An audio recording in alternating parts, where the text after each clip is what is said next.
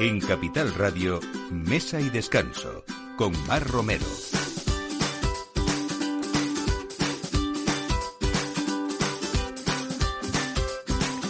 Buenos días, ya saben que esta es la cita a esta hora ya del aperitivo, pero en Mesa y Descanso siempre traemos o intentamos traer buenas ideas, grandes profesionales, proyectos eh, buenos y con futuro.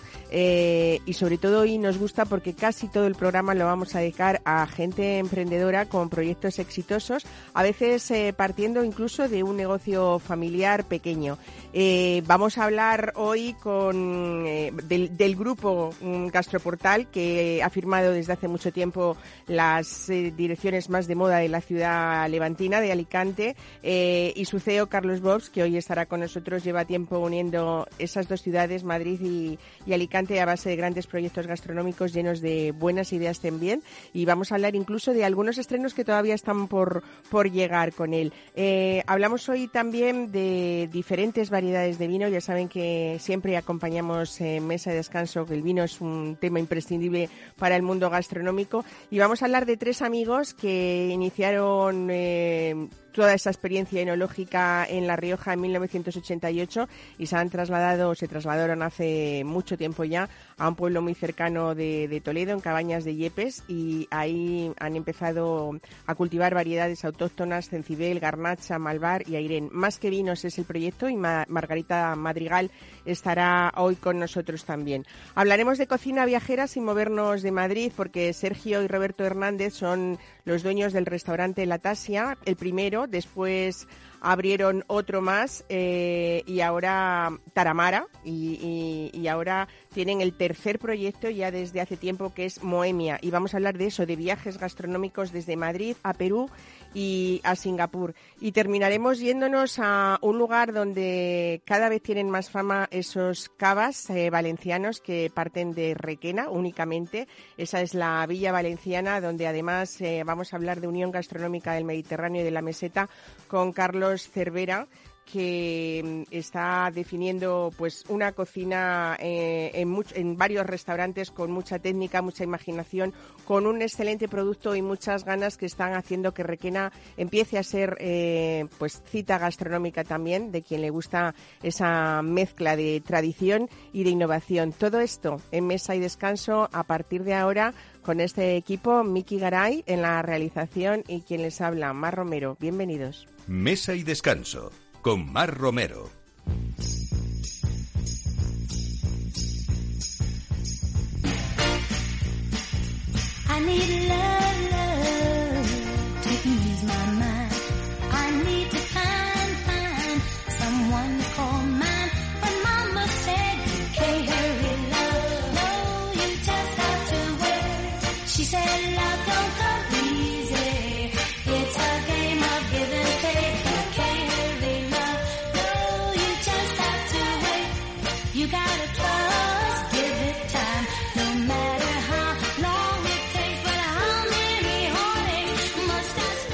Bueno, pues la plaza de Isabel II en Madrid se prepara para la apertura a finales de febrero de, ese nuevo hotel de diseño que es Ocean Drive Madrid en el antiguo Real Cinema y frente al Teatro Real. Y vamos a hablar de un revolucionario concepto gastronómico sin precedentes en una zona que realmente creemos que lo necesitaba porque no es que fuera una zona muy gastronómica hasta ahora. Este concepto único y diferente lo van a traer eh, pues eh, Carlos Bosch con toda esa filosofía de manero alicantino Estimar eh, también con Rafa Zafra, que también le tenemos no solamente en Cataluña, sino también en Madrid con un éxito importante desde ya hace tiempo. Y, Casa Elías con Santi Elías, que bueno, lleva una trayectoria importantísima desde el Bulli y después eh, en muchos lugares que aparece ahora mismo ya también en, en Madrid.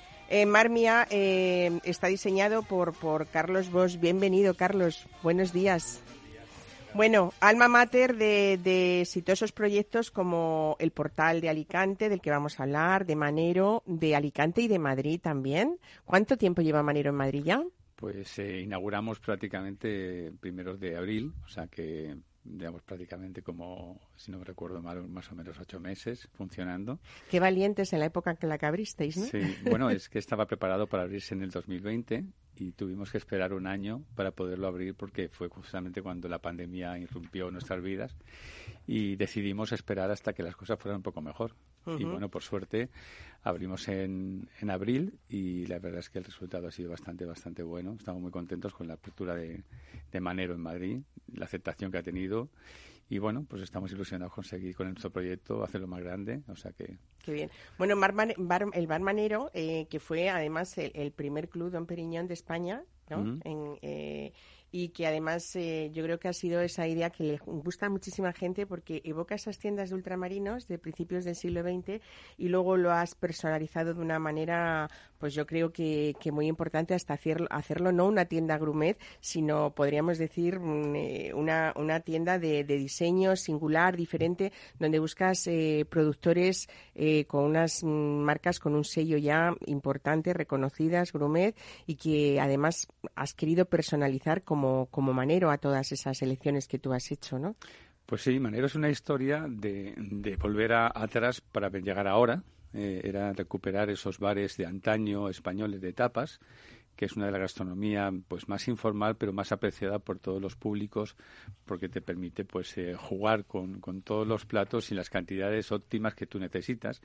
Entonces mm, nos daba un poco de pena eh, ver cómo iba evolucionando toda la gastronomía pero los bares de tapas se iban de, desvirtuando. Y ahí fue la idea de Manero de llevarlo un poquito más lejos y hacer un producto con una visión mucho más eh, nacional e internacional y la idea de, personalizar pues nuestros productos era principalmente conseguir la máxima calidad y buscar un, equilibrio entre el precio y la calidad que nos diferenciara mm, totalmente y que fuera muy fácil de gestionar, o sea, para que realmente la marca Manero se fue implantando poco a poco. Es un trabajo minucioso, es un trabajo que se hace luego personalmente porque me encanta la, materia prima, entonces conozco tanto muchos bodegueros como conserveros como, como eh, eh, elaboradores de productos muy, muy singulares y ahí está la intervención, o sea, el, sumar talento, el el desarrollar un producto que, que, nos una, ¿no? Y esa es un poco la idea, ¿no? Entonces, sí, Manero también concluye también con una parte activa tanto la música como los eventos pues están siempre presentes y eso nos permite pues eh, que se convierta en un sitio de encuentro, un sitio de ocio aparte de un sitio gastronómico. Bueno, es, es eso, una, una tienda boutique, podríamos decir, con esos nombres, incluso como dices, personales que has elegido tú y que nos dan pues esa garantía de calidad, pero sobre todo también esa filosofía de, de, de, esa vida disfrutona, ¿no? Que uno va a manero, pero luego después también se lo puede llevar a su casa, ¿no? Que, que es, es lo que lo que importa. Bueno, todo esto nació, por supuesto, lo primero desde, eh, desde el portal, que me imagino que serían los inicios de, de esos proyectos tuyos gastronómicos detrás de una experiencia ya importante que, había eh, en todo, en marketing, en, en catering supongo que también, ¿no? Bueno, eh, principalmente fue el, inicio, como bien dices, eh, Mar, fue el portal. El portal fue el, el, buque que nosotros pusimos en marcha, cambiando un poco las reglas del juego. El portal hace 14 años que está funcionando y aspiraba a no ser un restaurante, sino a ser un bar. O sea, recuperar ese concepto de la palabra bar que estaba un poco denostada y llevarla a una extensión un poco más amplia, en donde podíamos mezclar eh, las mesas altas con las mesas bajas, donde podíamos mezclar la barra con una barra de coctelería, podíamos mezclar la música dentro del espacio, podíamos cambiar la decoración y tener una amplia carta de vinos y una gastronomía bastante, bastante eh, bien cuidada, mediterránea. Eh, entonces, todos esos elementos al mismo tiempo hicieron que ese espacio le costase mucho ser entendido, pero cuando, cuando ya nuestros públicos lo entendieron, eh, fue un boom y sigue siendo un boom. En realidad fuisteis eh, muy atrevidos o muy innovadores en el sentido de que era la primera vez que se veía algo así y eso ha supuesto pues que, el portal haya sido elegido en numerosas ocasiones como el mejor bar de España, por ejemplo, ¿no? Y realmente es que mm, eh, yo creo que todo lo que has definido y todas esa, la unión de todas esas cosas es, es el lujo en una palabra que a la gente le encanta y luego sobre todo el hecho de que hay veces que cuando algo se pone muy, muy, muy de moda, eh, acaba siendo efímero eh, o relativamente corto en el tiempo y sin embargo vosotros habéis hecho que el portal después de tantos años esté ahí siempre. Es un referente, por supuesto, cuando alguien va a la ciudad de Alicante es imposible no pasar, desde luego, por, por el portal, pero es verdad que, mm, que cambiar esa decoración, por ejemplo, que hacéis cada seis meses es un trabajo de casi montar eh, pues un nuevo establecimiento, por decirlo de alguna manera, pero que la gente jamás se va a aburrir del portal de esta manera, ¿no? Exactamente, es un trabajo muy, muy duro porque además tienes que tener no solamente el concepto creativo, que es lo que quieres hacer, y soportarlo en tu propio espacio. Y bueno, pues hacerlo cada seis meses pues se lleva muchísimo trabajo. Pero bueno, lo que, lo que bien decías es que el portal siempre está de moda. O sea, cuando nos dicen, bueno, pero si está de moda, no... pero claro, 14 años de moda, pues es una moda muy larga. Claro, es algo, ¿no? Que... Eso nos permite, desde luego, hacer palmear el producto y llevarlo más largo. Es difícil, como digo, hacer algo tan sólido, ¿no? Eh, y que siempre esté mm, actual y que además le gusta porque a la gente porque hay detrás una base importante que es toda esa calidad que te has ocupado pues, prácticamente en, persona de, decir no solamente es la, el ambiente, la decoración, en el caso de Manero de Madrid, pues con Lázaro Violán también, que has elegido, siempre habéis hecho eh, pues como tándem de, equipos eh, donde la innovación es importante, ¿no? Pero pero detrás hay algo muy sólido hablando de gastronomía, que es toda esa selección de la que estamos hablando de buenas materias primas y, de que la gente casi está segura de que va a encontrar en Manero, por ejemplo, tanto en Alicante como en Madrid, pues la mejor ensaladilla, las mejores croquetas. Poco tiene que buscar porque sabe que al final es como un valor seguro, ¿no? Lo que tiene detrás. Ese conjunto, lo que nosotros buscamos es, al fin y al cabo, que cada, cada cosa que pongamos en la carta no sea para rellenarla, sino sea para realmente distinguirla, ¿no? Y buscar en cada uno de los productos la mejor elaboración, la mejor materia prima, es una, una norma nuestra eh, de hacer las cosas. Entonces, eh, lo que entendemos es que nuestra marca, nuestros productos tienen que estar eh, no solamente soportados por un ambiente, sino que en, en el fondo de todo esto la gastronomía esté siempre presente, esté siempre a un buen nivel, pero también exigimos mucho que el resto de cosas también lo estén. Por lo tanto, yo diría que nuestros negocios también están focalizados a ser los, los bares de lujo españoles que realmente en, durante un tiempo eh, habían desaparecido, ¿no? Solamente habían restaurantes, pero no habían bares de lujo, ¿no? Entonces llegamos a otras ciudades, pues eh, somos bastantes viajeros eh, para conocer, y tanto en París como Milán como Londres, siempre había algunos bares que eran realmente sitio de, de culto, de visita obligada, pero en España nos estábamos quedando un poco atrás. Y yo creo que realmente la, llegada de, del portal hace justamente en el año 2008, pues ha, venido a significar un poco ese, esa revolución de la gastronomía en una versión mucho más casual y una, y una versión mucho más lujosa que nos permite también no, ser, no solamente ser buenos en lo que estamos haciendo, como tenemos esa fama los españoles, sino que también tenemos capacidad de hacer locales que realmente puedan competir de manera internacional y que los públicos que vienen, recibimos mucho turista, pues se sientan realmente en un espacio eh, a la altura de sus exigencias o más todavía. Habrá gente que haya pensado que mm, una vez que estaba esa solidez de, de, Manero y del portal, eh, era hora eh, de que esto llegara a Madrid, pero no, o sea, tardaste, yo creo que bastante más de lo que algunos esperaban. Eh, no sé si eso fue un motivo que tú tenías claro que tenía que estar muy asentada en esa firma y esa marca para llegar a Madrid, o fue porque viviste el momento idóneo y no sé. Bueno, cuando llegamos a Madrid principalmente fue en el año en el 2018 para con intención de abrir Manero, que era un poco la, la idea de seguir abriendo maneros por toda España, incluso fuera.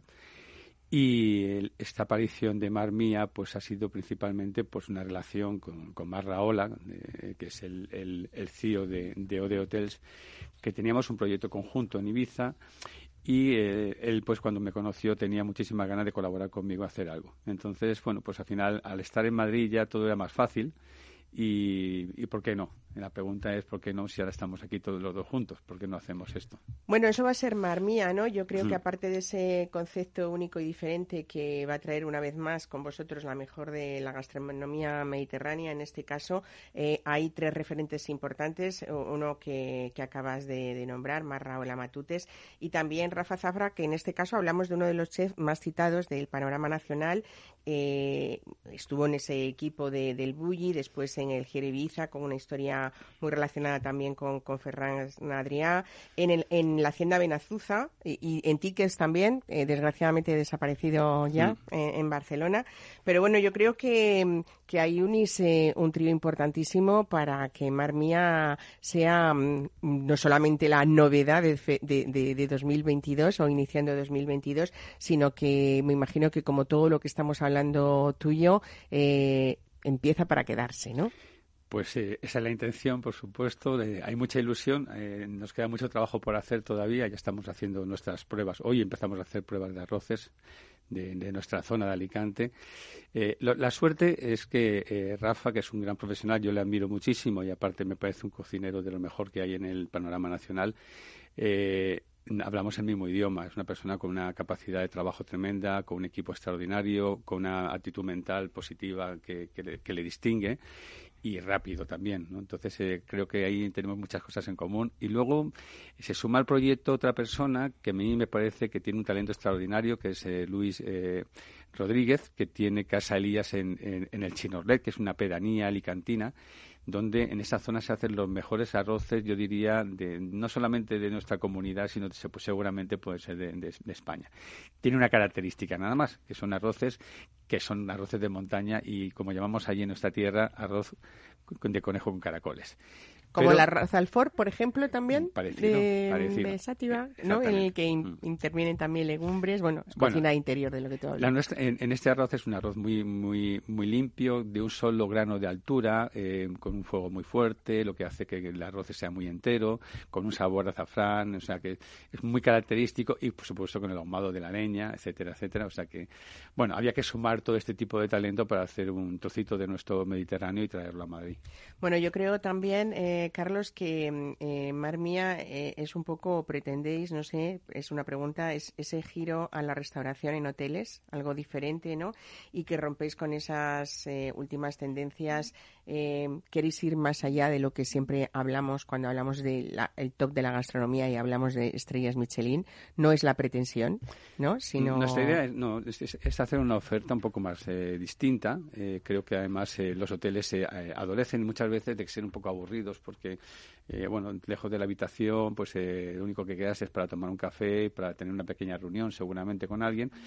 Y nosotros queremos convertirnos en un espacio que realmente, pues como estamos acostumbrados a hacer en nuestros locales, ¿no? Que, que exista la música, que exista la gastronomía, que existan los cócteles, etcétera, y que no vaya solamente una persona al hotel simplemente porque tiene una habitación, sino que vaya realmente a disfrutar del espacio, que además este hotel, pues está, como decías al principio, eh, viene a una zona que realmente pues le faltaba un poco y yo creo que es un sitio maravilloso, la ubicación que tiene, el espacio, o sea que yo creo que más la, frente del Teatro Real, ¿no? Qué maravilla. Tiene una vista extraordinaria. Pero es verdad que esa zona, siempre hablamos pues de otras muchas, ¿no? Eh, pues la zona de, de, retiro, incluso la Puerta del Calán, que era algo que tampoco era impensable y se ha convertido en estos últimos años eh, en algo pues, pues, pues muy bien hecho y con una restauración muy cuidada eh, y con cosas y conceptos distintos también, ¿no?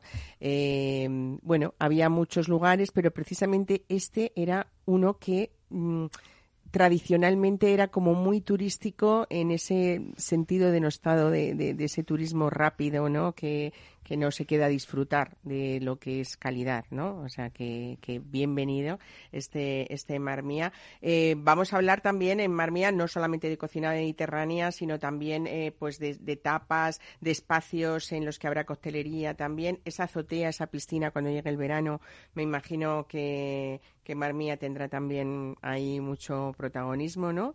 Eh, bueno, estamos ya a muy poco tiempo, ¿no? Cuando empiezas así una apertura que todavía no está y que estamos hablando casi en primicia, ¿qué pensáis? ¿Cómo son esos nervios de gente y de personas que, bueno, que tenéis una trayectoria, como hemos hablado, súper sólida y que estáis acostumbrados a cualquier, bueno, no sé, imprevisto que pueda suceder, que estáis preparados para eso, ¿no? Bueno, sí, la verdad es que queda muy poquito tiempo para hacerlo, o sea que vamos a tener que correr mucho y trabajar muy fuerte, eh, nunca eh, se termina en una apertura de, de, revisar cosas. Sí es cierto que todo, pues al final empieza de una manera y termina de mejorando cada, cada día tras día pero sí, nos, nos queda poco tiempo, tenemos mucho trabajo por hacer, sí somos eh, conocedores de la situación, pero vamos, eh, yo diría que vamos a ir de menos a más al principio para ir cogiéndole rueda a, todo esto y perfeccionando todas las técnicas para que nos haga como estamos acostumbrados a hacer. Carlos, este programa que afortunadamente tiene muchos fieles, sobre todo en el tema de no solamente de gastronomía, sino también de restauración, eh, de empresa, de economía, como es Capital Radio, tú que eres un gran experto en esos sectores de gran distribución, de marketing, marketing también, de, comunicación y que siempre, como hemos comentado, has ido buscando la excelencia en todos esos proyectos, esos negocios que has tenido. Eh, una de las cosas que más se plantea ahora es el, problema de, esa falta de personal o de esa falta de personal cualificado. Cuando es una curiosidad, porque personal también, cuando tiene un proyecto alguien tan grande y tan bonito, además, eh, uno de los retos más importantes quizá sea solucionar o estar preparado para esto, ¿no? Para elegir ese, personal que, cumpla con, todas esas expectativas que vosotros tenéis, ¿no? Sí, yo creo que además eh, la, demanda en el sector está creciendo. Creo que además, eh, eh, bueno, pues cada día hay más restaurantes, más ofertas gastronómicas y donde realmente tenemos más, más dificultad en encontrar son, son las personas, ¿no? Al final eh, tienes que tener una pequeña escuela, o sea, tienes que formar a tu equipo, tienes que tener una cultura de empresa, tienes que ir desarrollando todo esto dentro de tus eh, propios eh, escenarios y, y, por supuesto, pues tienes que, contar con la ayuda de, grandes profesionales también, ¿no? Porque salir al mercado, buscar personal, ya hay empresas que realmente lo hacen bien que nos ayudan y que nos permiten poner encima de la mesa pues grandes opciones de personas que con, con talento, con capacidad de trabajo. Y sobre todo yo creo que también es un poco eh, tener personas dentro de tu casa que son capaces también de empoderar al resto y que puedan llegar pues a, ir formando a los equipos ¿eh? eso es la única manera porque salir al mercado está muy difícil porque no hay no hay tanta gente como para que podamos llenar. Bueno por último por qué Marmía pues porque además eh, Marmía es, es un nombre que nos identificaba y con el Mediterráneo eh, había que buscar un nombre que fuera memorable había que buscar un nombre que, nos identificara, como te decía. Y, bueno, porque también eh, le podemos sacar mucho jugo a ese concepto que además nos une. O sea, que nosotros venimos de la, del Levante, del Mediterráneo, y necesitábamos dar un nombre que nos, nos, nos identificase. Entonces encontramos esta opción y nos gustó.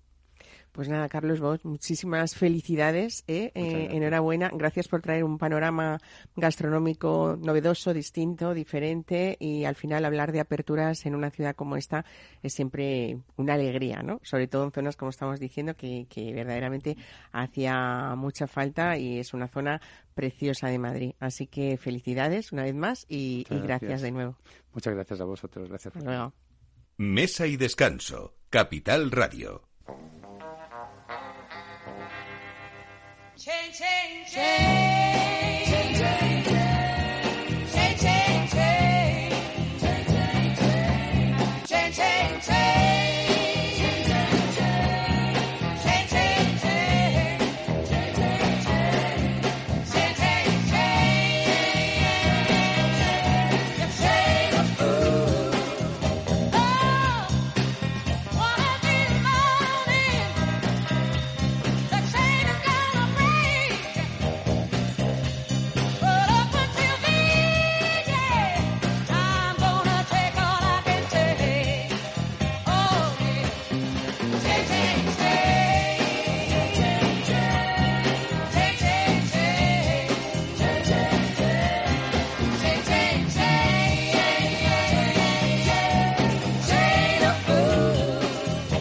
Pues eh, con el vino sobre la mesa hablamos hoy de la historia de tres amigos, Margarita Madrigal, Alessandra Medes y Gonzalo Rodríguez, que son tres enólogos con una amplia experiencia enológica que se conocieron ya hace tiempo eh, en La Rioja y vamos a hablar de esta historia. Margarita Madrigal, May, buenos días, bienvenida a Mesa y Descanso. Muchas gracias, Mar, por la invitación. Qué bien volverte a traer para, para hablar de, variedades de, de, esta zona donde estáis, que es Cabañas de Yepes, eh, muy cerquita de, de Toledo, y esa filosofía que con vuestra experiencia decidisteis pues veniros aquí Eh, creo que porque empezasteis con una bodega familiar, que era la de Gonzalo, ¿no? Sí, exacto.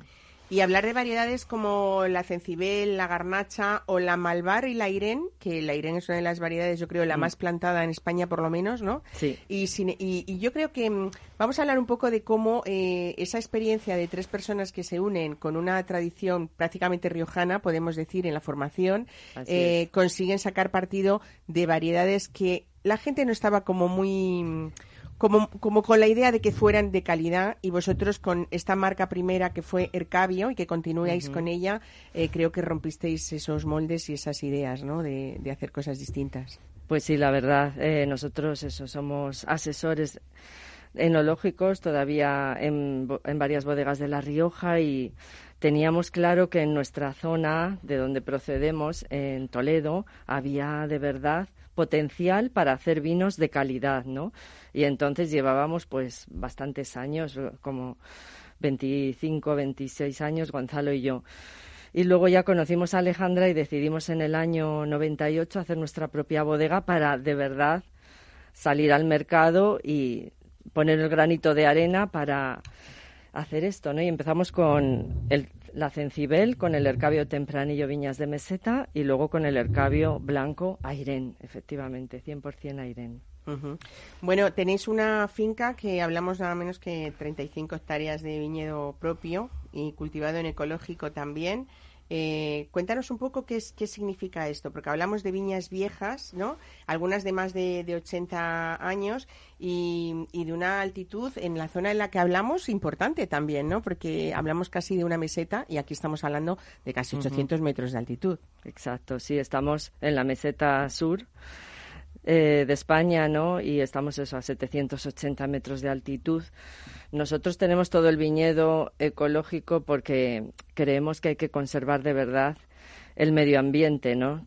Pero en el que formemos parte todos, desde luego, o sea, no somos ecologistas así Ya, vosotros queréis sino que queremos conservar, sostenibles, pero que- conservar el medio ambiente que la verdad que está un poco delicado cada vez más.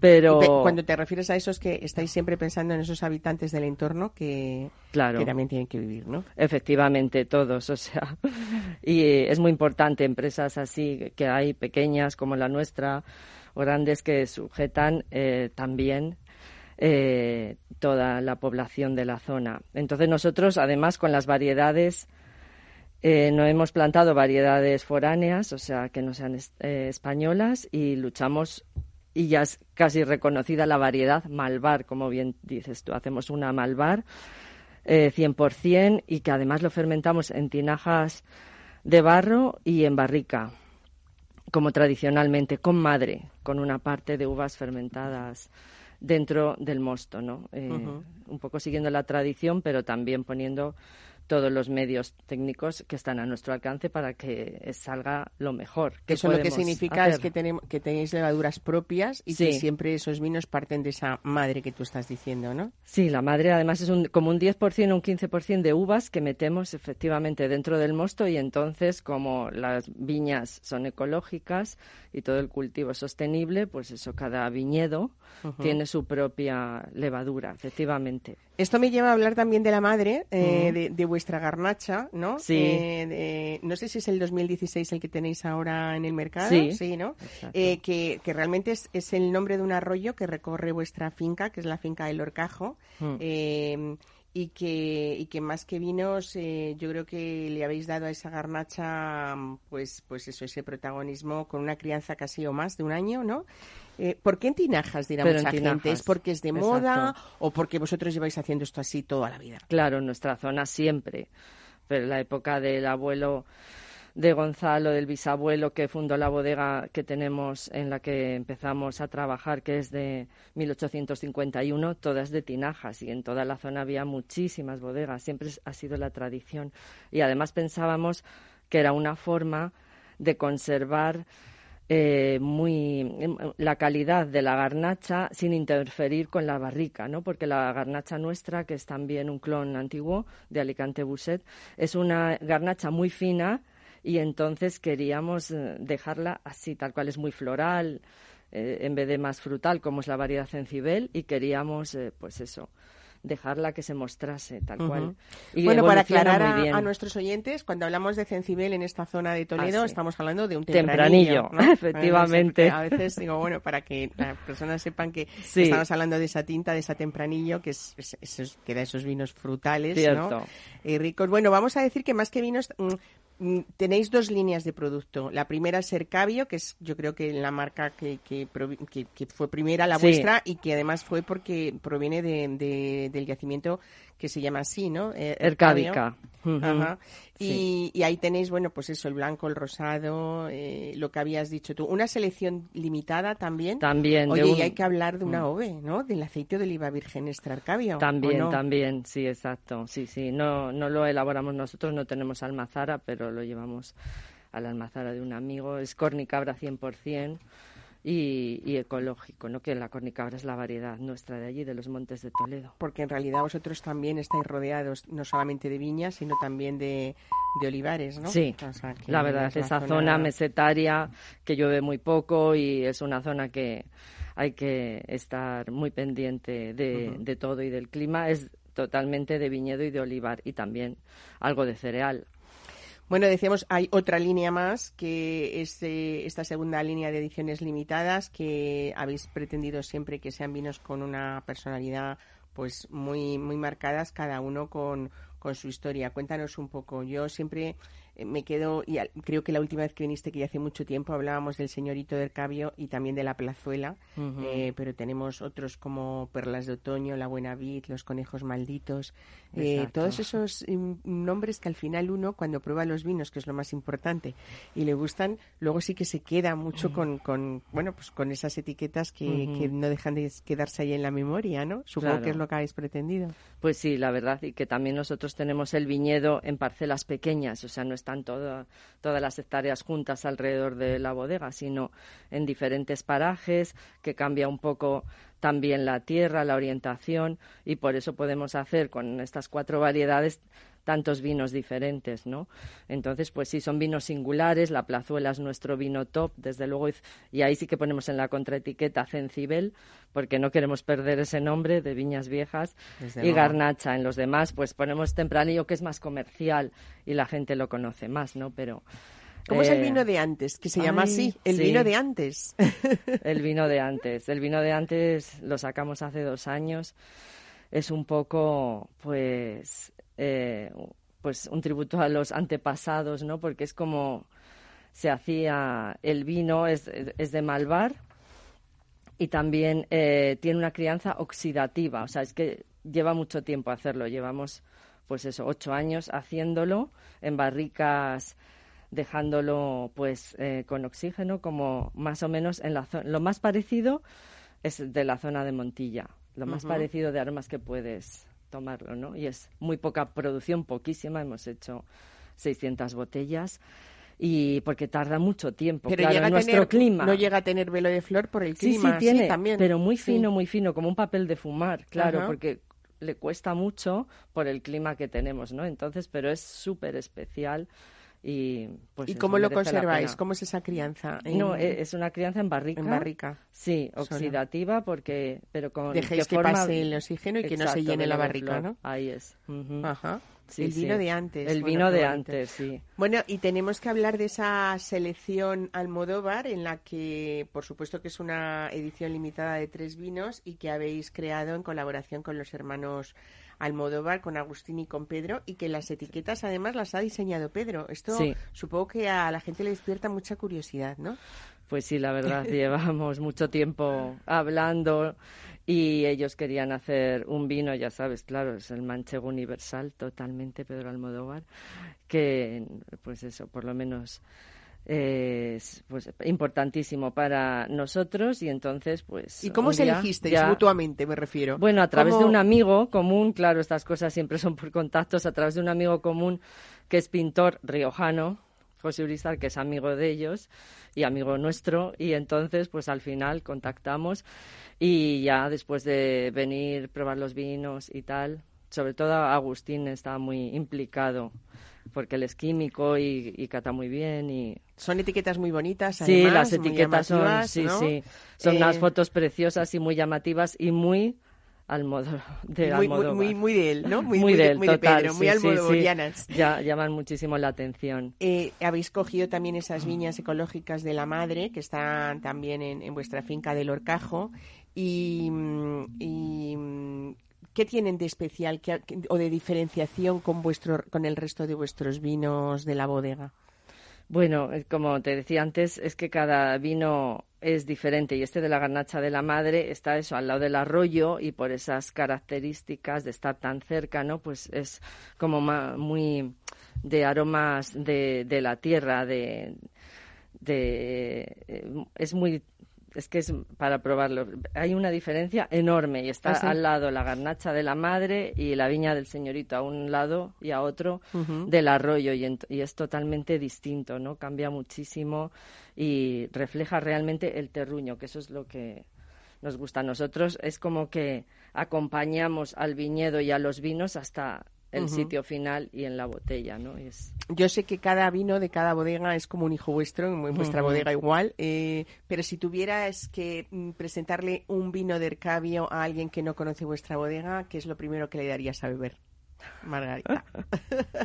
Te he puesto en un compromiso. ya, otra vez, ya, ¿no? sí, porque tenemos... Bueno, yo empezaría, yo empezaría Ahora por- mismo- por, esa Irene. Claro, yo ahora mismo por el blanco, ¿eh? exacto. Y es que además está, es de la cosecha 2021, es un vino joven, muy afrutado, ligero y es ideal ahora, pues para este tiempo, ¿no? Eh, para empezar con los aperitivos y tal, y es... Pues, y para, eso. un, eh, para esa cocina de, de- de invierno en la que estamos justo ahora mismo dentro, de caza, de, de guisos, ¿qué, qué, qué dirías? ¿El señorito del cambio estaría bien? Sí, el señorito del cabio perfecto. Es un tempranillo con nueve meses de barrica, de barricas grandes de 300 litros y la verdad que acompaña perfectamente. Bueno, a mí lo que me gusta de la, de, por supuesto, de, eh, de Ercabio, no solamente los vinos, que eso es lo primero, pero sí un poco esa imagen fresca que habéis sabido eh, dar eh, y continuar con ella, pues como que siempre se os ve a los tres eh, en esas imágenes incluso publicitarias de, de ser, eh, bueno, pues de continuar con esa ilusión con la que comenzasteis ya en el año 88, creo que fue, ¿no? En el 98. En el 98, sí, perdón. sí. En el 98 fue cuando nos unimos, aunque llevamos eso, los tres enólogos trabajando en otros sitios mucho tiempo. Pero sí, la verdad es que cada día es eso, una, te, te- te- te tienes que ilusionar y la verdad que yo voy allí ver todo ese cielo tan inmenso que hay en la meseta, eso te alegra, te ayuda, te ilusiona, ver la viña, ahora mismo estamos con la poda y luego ver el fruto final, la verdad que es pues eso, yo creo que tenemos mucha suerte y al final ya ponerlo en la mesa del restaurante, del consumidor, o sea, es un proceso. ¿Se os puede ir a visitar a Arcabio? Sí, ¿no? exacto. Estamos, Sí. además, ahora es Fitur, ¿no? Pero estamos con el tema del enoturismo muy implicados porque además estamos cerca de Madrid. Claro. Estamos a 45 o 50 minutos. Se llega enseguida y es una zona muy especial que llegas allí y es como todo muy inmenso, muy tranquilo, muy relajante. O sea que invito desde aquí a todos. Los que nos escuchan a que vengan a, a visitarnos. Bueno, y a quien le pille más lejos siempre podrá disfrutar de los vinos de Ercabio con esa venta online que tenéis en vuestra web, ¿no? Eh, Sí. Que es, eh, nos habéis facilitado como... Bueno, estos tiempos han cambiado y en algunas Ahí cosas es. han cambiado para, para bien también, para Pues sí. acercarnos vinos que no conocíamos de una manera más cómoda, Mm. ¿no? Sí, Eh, tenemos en eh, la página web la tienda online desde hace un año y medio y la verdad que, que sí, que es una forma, lo que dices tú, de la gente que no puede venir y quiere probar nuestros vinos, pues estupenda y en 48 horas lo tiene en su casa. Qué bien. Pues May, Margarita Madrigal, muchísimas gracias por traernos pues esas variedades y esa filosofía, esa filosofía vuestra también de, de, de y esa ilusión y sobre todo esa calidad, que es lo más importante, ¿no? Disfrutar de la gastronomía con vinos eh, buenos eh, y cercanos también. Muchísimas gracias. Gracias, Mar, gracias a ti. Mesa y descanso con Mar Romero.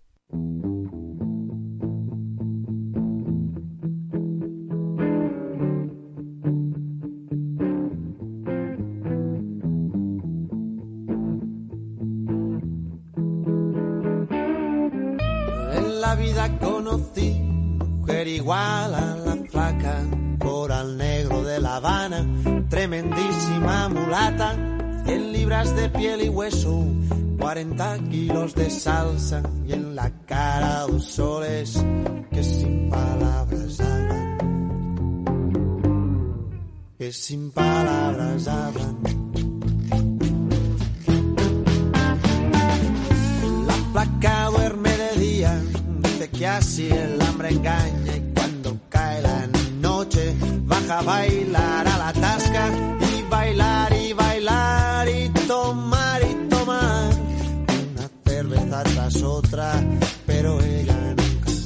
Pues como decíamos al principio del programa, eh, hablamos de proyectos a veces eh, partiendo de una unidad pequeña familiar eh, que se van convirtiendo en, en negocios de hostelería que dan eh, ejemplo de lo que pueden ser las cosas bien hechas y los resultados que dan poco a poco haciendo casi ya un grupo empresarial. Lo que estamos hablando es con, con Roberto, con Roberto Hernández. Bienvenido, buenos días. Buenos días, Mar, gracias por la invitación. Hay que hablar de Sergio también, por supuesto, que es tu hermano y que esto es como el tanto monta, monta tanto, pero hablamos eh, casi prácticamente de una historia bastante reciente, 2016, donde abríais el restaurante La Tasia de la Castellana y bueno, eh, habíais eh, marchado hacía unos años, eh, había mucha experiencia de los dos en Madrid, en lugares donde, bueno, pues conocíamos eh, todos bastantes, ¿no? Sí, Bastante. Con Joaquín Felipe, no sé cuál de los dos hermanos, pero recuerdo que... con Joaquín Felipe y con dos- Urquiola, con, también, y con los Urquiola Mendy. en, en Urquiola Mendy con Rogelio, al que es. consideramos nuestro mentor gastronómico.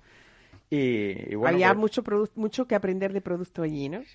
Todos los días, todos los días, todos los días. Al final fue quien nos inculcó el mimo y el, el, el buen uso y el buen trato al, al producto. Bueno, eh, os vais eh, cada uno por vuestro lado. Eh, Sergio estuvo con Paco Roncero también en la terraza del casino, ¿no? En la bola, o sea, tanto con Joaquín Felipe. Sí. Había muchos eh, lugares más innovadores, otros más tradicionales. Eh, os vais de nuevo cada uno por vuestro lado y resulta que coincidís los dos hermanos en un momento dado en Singapur. ¿Fue como el punto Sí, de encuentro? ¿Fue, voluntario o No, circunstancial? circunstancias de la vida y bueno, pues al final yo llegué a Singapur en el 2008 y, y bueno, se, se dieron las circunstancias de poder ofrecerle o buscarle algo a mi hermano para que experimentase lo que es el trabajo eh, fuera de, de España. Y bueno, estuvimos ahí nueve meses, cada uno en un proyecto diferente, pero ahí se fue forjando lo que era un sueño que teníamos nosotros, que era abrir un negocio nuestro. Y ese sueño fue lo que en su día, en el 2016, como tú has mencionado antes, fue la Tasia. La tasa en castellana.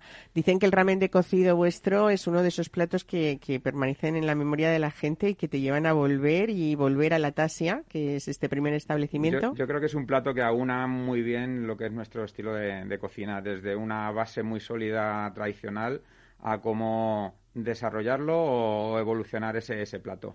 Y bueno, es un, es, un, es un plato que siempre ponemos en temporada de otoño-invierno, lógicamente cuando acompaña el tiempo, pero que siempre nos reclama el cliente. So- hay, hay claves para conocer los ingredientes, que incluidos los garbanzos, y luego eh, que hay noodles que sustituyen a, las a- a los Al- garbanzos. al fi- no, simplemente partimos de un, un cocido tradicional Ujú. con todos sus ingredientes, el morcillo, la gallina, los huesos, eh, eh, la- el repollo, la patata, la zanahoria, los garbanzos. Lo único que sustituimos en la sopa del cocido, en vez de fideo, nosotros utilizamos los fideos japoneses, que serían los noodles. Los noodles, ¿no? Bueno, es un plato emblemático que lo habéis hecho vosotros así, emblemático de esta casa, que resultó ser la receta ganadora de, de una edición, de la segunda edición del Campeonato de España de Cocidos del siglo XXI, ¿no? Así fue. O sea que, bueno, Para sorpresa nuestra ¿no? y bueno, Bueno, en realidad es un poco lo que tú dices, lo, lo que explica, si tuviéramos que hablar solo de un plato, que habría que hablar mucho más, de esa filosofía vuestra que es unir los sabores de España, de Perú y de Singapur, por ejemplo, ¿no? eso es, que fueron los países que más nos han marcado en- a nivel gastronómico. Bueno, después llegó no muy tarde, un año más tarde, fue más o menos, Eso ¿no? es. Taramara, eh, justo al lado de, de- de- de la- De del la recinto ferial de IFEMA, ¿no? Que, que ahí, ahí agregabais otras notas más asiáticas y más americanas, ¿puede ser? Empezamos con, con una carta más atrevida y luego al final el público fue quien nos, nos mandó o nos, nos dio la, la, la idea de cambiar un poco la carta, hacerla un poco más clásica. Al final tenemos que ser, yo creo que todos los hosteleros tenemos que, que ser inteligentes y saber escuchar a nuestros clientes para ver por dónde tenemos que encaminar esa, esa oferta gastronómica y para que el restaurante tenga éxito, lógicamente. Y hablando de productos, eh, Roberto, habéis recuperado eh, cosas importantes para los buenos o los antiguos gastrónomos, podríamos decir, como por ejemplo pescados como la raya, ¿no? Que es, que es muy rico, pero es verdad que, que se había abandonado mucho en las cartas, quizá porque dicen que es un producto, la raya es muy cantarina, ¿no? Enseguida Bueno, que, sabemos que... fresca es riquísima. Eso es, ¿no? eso es. Siempre Pero- al final tienes que tener cuidado con, con el producto y sabiéndolo tratar bien y, y sobre todo cuando tú llegas a, a ofrecer un plato, como diríamos, redondo, pues no tienes por qué tener ese problema de, de que se te, se te venga el olor Ujú. amoníaco. que- Ahí hacéis una, un sudao peruano acevichado, ¿no? Sí. Eh, en que añadís berberechos, que está súper es, bueno. Eso es. Y luego, por ejemplo, en, en carnes también habéis eh, intentado coger cortes o, poco habituales, ¿no? Eh, por ejemplo, el mogote de cerdo ibérico, ¿no? Eh, es, es algo que no Del que no despiece de la aguja, pero al final es, es una carne que es súper tierna y muy... muy ver, no me sale la palabra más. Pero bueno, eh, me refiero que en cuanto al tratamiento en parrilla, en el hosper, que se, se expresa en su... Que es una textura, además, como Eh, muy es espectacular porque golosa, tiene ¿no? mucha grasa infiltrada, es Claro. muy tierna y al final el bocado, en- en- cuando te lo metes en boca, pues al final es algo muy meloso y sobre todo que tiene ese, ese aroma de, del ahumado Ujú. del hosper. Bueno, tenemos que hablar ya de ese tercer... eh, Tercer hijo. tercer hijo, exactamente, que es Moemia, que, bueno, siempre, desde cuánto tiempo lleva, Eh, también en un casi, pues, pues después de la apertura de Taramara, poco tiempo más, ¿no? No, de- este lo abrimos en octubre del año pasado. O sea, en plena pandemia. En plena ¿eh? pandemia. Una vez más, eh, la apuesta de, de valientes. ¿Y por qué no? ¿No? Y nosotros dijimos, ¿y por qué no? Si al final Claro. teníamos ganas y yo creo que el, el proyecto lo teníamos muy muy bien madurado en, en la cabeza y, nos lanzamos a ello. Bueno, eh, aquí se dice de Moemia que es el mejor viaje gastronómico desde mm, eso, Madrid a Perú y a Singapur también. Una cocina viajera que es lo que por lo que siempre se os ha conocido, pero también con mucha base madrileña, muchas tapas, muchos cócteles también, desde el aperitivo hasta el postre, que es un poco. eh, yo creo que ese, mm, eh, cuando uno entra a Moemia ya ve ese sentido canalla en el buen sentido de la palabra, porque hasta ya la decoración La te dice aquí sí. puedo entrar y quedarme hasta no sé, hasta qué hora. Desde que abrimos hasta que cerramos. No, te, te da pie para, para, para jugar mucho, la Ujú. verdad. Y estamos muy, muy contentos. Y bueno, queríamos hacer un guiño a esas tabernas tradicionales, lógicamente con, con una actualización en cuanto a la decoración y un poco a la oferta gastronómica, que como bien dices, pues siempre lleva ese toque nuestro viajero. Bueno, eh, algo que no perderse en Moemia dicen que las bravas, ¿no? Que Las las, bravas, eh, bravas. Si salimos un poco de, de lo normal, no son las típicas bravas. Hacemos en este caso es un gofre y, y bueno, es uno de los platos más, más demandados. Aparte te dirían nuestra, nuestra oreja a la plancha, que sí está gustando muchísimo, que no pensábamos que iba a gustar tanto. y a- Desde la presentación, yo creo, es, ¿eh? es. hasta, por supuesto, los sabores, no, ¿no? es la, la típica plancha, oreja a la plancha, sino que hacemos, la cocemos eh, la oreja y luego hacemos una terrina y marcamos en plancha. Ajá. Y el torrezno, el que consideráis coreano, también es diferente, ¿no? Así Eso al final la salsa le da un toque particular y lo hace más complejo.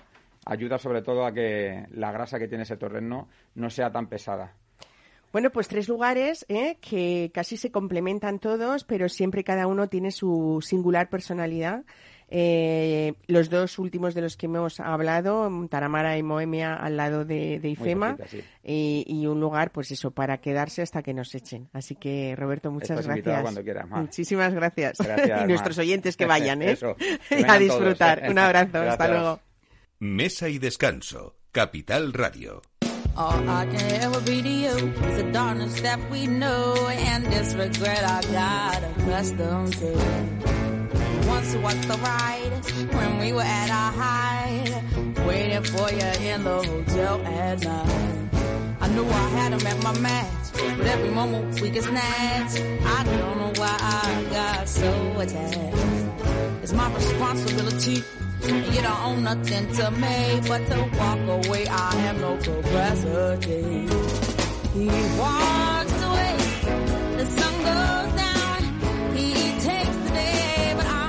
Pues así nos vamos viajando, eh, como hacemos siempre en Mesa de Descanso, y hoy vamos ya terminando el programa para hablar de esa unión gastronómica del Mediterráneo y la meseta, que nos hablan eh, dos hermanos, eh, mm, los hermanos Cervera, eh, que empieza a sacudir el panorama gastronómico más allá de esa comarca que es la Villa Valenciana de Requena. Vamos a hablar de herencia familiar, de presente y de futuro prometedor. Con eh, Carlos Cervera primero. Buenos días, ¿cómo estás, Carlos? Muy buenos días, Mar, ¿qué tal? Pues muy bien, la verdad es que por aquí andamos por Madrid, eh, estamos en, en Fitur eh, ya un año, un año más, eh, pues la verdad es que emocionado y súper orgulloso de, de haber sido los elegidos otra vez para representar la gastronomía, bueno, parte de la gastronomía de, de nuestra ciudad de Requena. Bueno, eh, vamos a decir que eh, tenéis esa cocina, por un lado, ese recetario tradicional que habéis heredado de vuestra madre, pero que habéis sabido convertir en alta cocina con los sabores de, de siempre, que podría ser un poco esa definición de un trabajo constante de hormiguita que habéis ido haciendo producto a producto, plato a plato.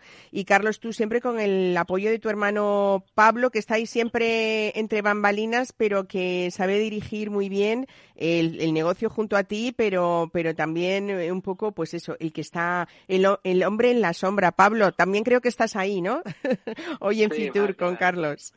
Bueno, bienvenidos a los dos. Eh, em, hay que decir que tenéis que, que la gente que nos esté escuchando, justo cuando vaya a Requena a disfrutar de esos cavas valencianos maravillosos, tiene que ir al Yantar Food Experience, sobre todo, pero también a ese Yantar, eh, la cocina de Pilar, que está justo pues a, a nada, en, eh, al lado de las famosas cuevas de, Requena, en la plaza más representativa de la villa.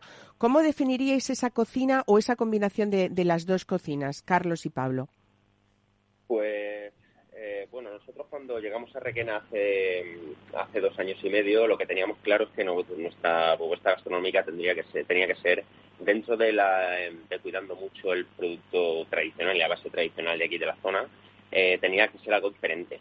Tenemos que ser algo diferente porque, eh, porque, bueno, como bien sabéis, todo va enlazado a lo que es la figura del cerdo, del embutido, entonces nosotros lo que hemos intentado hacer es, como, como decimos, pues mezclar todos los sabores, mezclar todos los eh, sabores tradicionales, meterlos en una coctelera y hacer algo diferente. Ujú. Eh, hacer, intentar sorprender a la gente, pero con una base tradicional. Y la verdad que tenemos muy bien eh, separados ¿no? las dos ofertas gastronómicas que tenemos, tanto en el Food Experience es una cocina más de autor, y luego aquí en la cocina del el- en el Yantar, la cocina de Pilar, pues es un poquito más tradicional, aunque ahora, bueno, luego te lo comentará mi hermano también, vamos con vamos con algún cambio, con alguna nueva apertura y, y bueno, con, con, ilus- con ilusión, la verdad es que con mucha ilusión por, por hacerlo bien y porque la gente se sienta querida y se sienta sobre todo sorprendida por lo que hacemos. Qué bien. Bueno, yo creo que eh, podemos definir también, para poner ejemplos más, más gráficos, que, que en vuestro caso se pueden eh, encontrar platos como el gazpacho manchego, el ajo riero o unas migas de pastor que conviven felizmente con unos fingers de pollo estilo cajún o con un pambao con carrillera y patata verduras. No sé si me desvío un poco, Carlos. Eh, Pablo, No, ¿cómo nada. me os encanta hablar de novedades ¿eh? aquí en este programa? Y bueno, una vez más, como decía yo en la presentación con vosotros también eh, al principio del programa, es que estamos hablando de proyectos que a veces parten de, de una familia, parten de, de- de- de deseos pequeños y, se, y van creciendo poco a poco con una solidez increíble, que es vuestro caso. Y en poco tiempo ah, estáis hablando ya de un tercer negocio. que ¿Cuánto le queda, Pablo, para abrir? Bueno, pues eh, siempre, siempre nos gustaría que fuera menos de lo que acaba siendo realmente, ¿no? Pero eh, creemos que nos va, nos va a llevar pues estos primeros, eh, quizás quincena de, de febrero. Eh, el objetivo sería abrirlo final de final de febrero. Eh, bueno, pues es un, un proyecto nuevo, eh, cerquita de, de- de los otros dos, aquí en la- el barrio de la Villa, en, en Requena, eh, donde vamos a apostar eh, por, por tradición, por, por ofrecer a quizás más los turistas, bueno, por supuesto a, a la gente de, de Requena, ¿no? Pero eh, por una por la cocina pues eh, tradicional eh, pues, de, de la zona, ¿no? A nivel de, de guisos y, eh, y, bueno, pues guisos con, con mucho sabor, como, como sabe hacerlo mi hermano, ¿no? Y, y, bueno, pues las mejores carnes también y demás a nivel de, de brasa. O sea, va a ser un, un restaurante eh, pues eh, lleno de tradición totalmente. Qué bien. Pablo y Carlos, ¿habéis eh, conseguido ese tándem perfecto que gestionáis con el mismo equipo varios modelos de negocio, como estamos hablando, restaurantes, el hotel, también catering y eventos, ¿no? Porque habéis situado a Requena en esta ruta de destinos grumet, os lo habrán dicho, imagino, ¿no? Porque mm, no había tanta oferta culinaria ni tan ni tan creativa, podríamos decirlo gastronómicamente, y no deja de sorprender esa juventud vuestra, eh, cómo actuáis como, como cocinero, Carlos, y como empresarios los dos, Pablo y Carlos, ¿no? Sí, la verdad es que eh, somos, yo creo que privilegiados de, encontrarnos en esta zona, eh, pues tan tan tan llena de, bodegas, de, vino y de, la vida gira gira un poco en torno al, vino, ¿no? y, y, eso, pues bueno, nos aporta, eh, por supuesto, tener una bodega súper completa, ¿no? Eh, primeramente, pero luego también eh, pues hacer eh, un montón de eventos tanto en nuestros locales como en las propias eh, bodegas pues para ofrecer y que cerrar ese círculo no y que la, la, gente los, que venga que viene a hacer visitas a las bodegas a conocer los vinos de, la zona in situ en, esas bodegas pues pueda también degustar los, los, los, mejores productos la mejor gastronomía no de, la zona. Entonces sí es algo que, que, complementamos a nivel de, de catering no y la verdad muy contenta por ello también. Qué bien. Carlos, en ese enclave privilegiado que tiene Yantar Food Experience, se suma esa obsesión de los dos por, por diferenciaros para, para crear marca, que es lo que habéis hecho, y realmente habéis creado también un pequeño espectáculo que cambia cada temporada con productos de, de tierra y de mar, con diferentes menús además, eh, que la gente a veces se sorprende, eh, bueno, pues por, por esa calidad, por esa variedad, por esa creatividad también, pero también por, por esos precios comedidos, ¿no? Bueno, nosotros eh, lo que sí que teníamos claro es que aparte de pues nuestra locura y nuestra pasión por la cocina, ¿no? Lo que tenemos que estar es con los pies en el suelo y poder ofrecer nosotros lo que teníamos claro es que nuestro, nuestro proyecto tenía que ser accesible a, a todos los bolsillos, ¿no? Entonces ahí también está ya pues mi bueno, digámoslo, ya no habilidad, sino que me tengo que buscar la vida para poder ofrecer a, a la clientela una alta calidad con unos precios muy asequibles. Porque lo que nosotros, o sea, lo que sí que buscamos es el disfrute del cliente. Como bien saben, nuestros restaurantes eh, son cuevas. Eh, tenemos la gran suerte de, de, trabajar, de, que nuestros, nuestras salas sean parte de las cuevas de, aquí de Requena. El Food Experience eh, pues es parte del castillo. tenemos en nuestro restaurante parte del castillo. Entonces, claro. clave privilegiado sí, es un enclave privilegiado, pero lo que sí que queremos es que cuanta más gente pueda disfrutar de ese enclave, mejor para nosotros, ¿no? Claro que ya que partimos de que para nosotros nuestra satisfacción es la satisfacción del cliente, ¿no? Pues nada. Pues nada, la verdad muchos muchos ingredientes a la vez en ese equilibrio que está consiguiendo poner a Requena en el mapa gastronómico de España gracias a, Carlos y a Pablo Cervera y para entenderlo nada mejor que una visita así que primero hoy en Fitur que finaliza para el público en general Carlos y, y, Pablo y después visita obligada a Requena para conocer los proyectos de antes y los futuros también. Así que felicidades a los dos. Un saludo grande.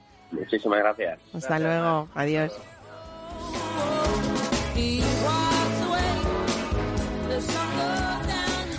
Pues aquí lo dejamos. Disfruten los que estén en Fitur saben que es el último día y la última jornada y que sirva también para prepararse ustedes, si es posible, esos viajes futuros que ojalá podamos tener todos con tranquilidad y con salud. Buen fin de semana a todos. Mesa y descanso con Mar Romero. Capital Radio.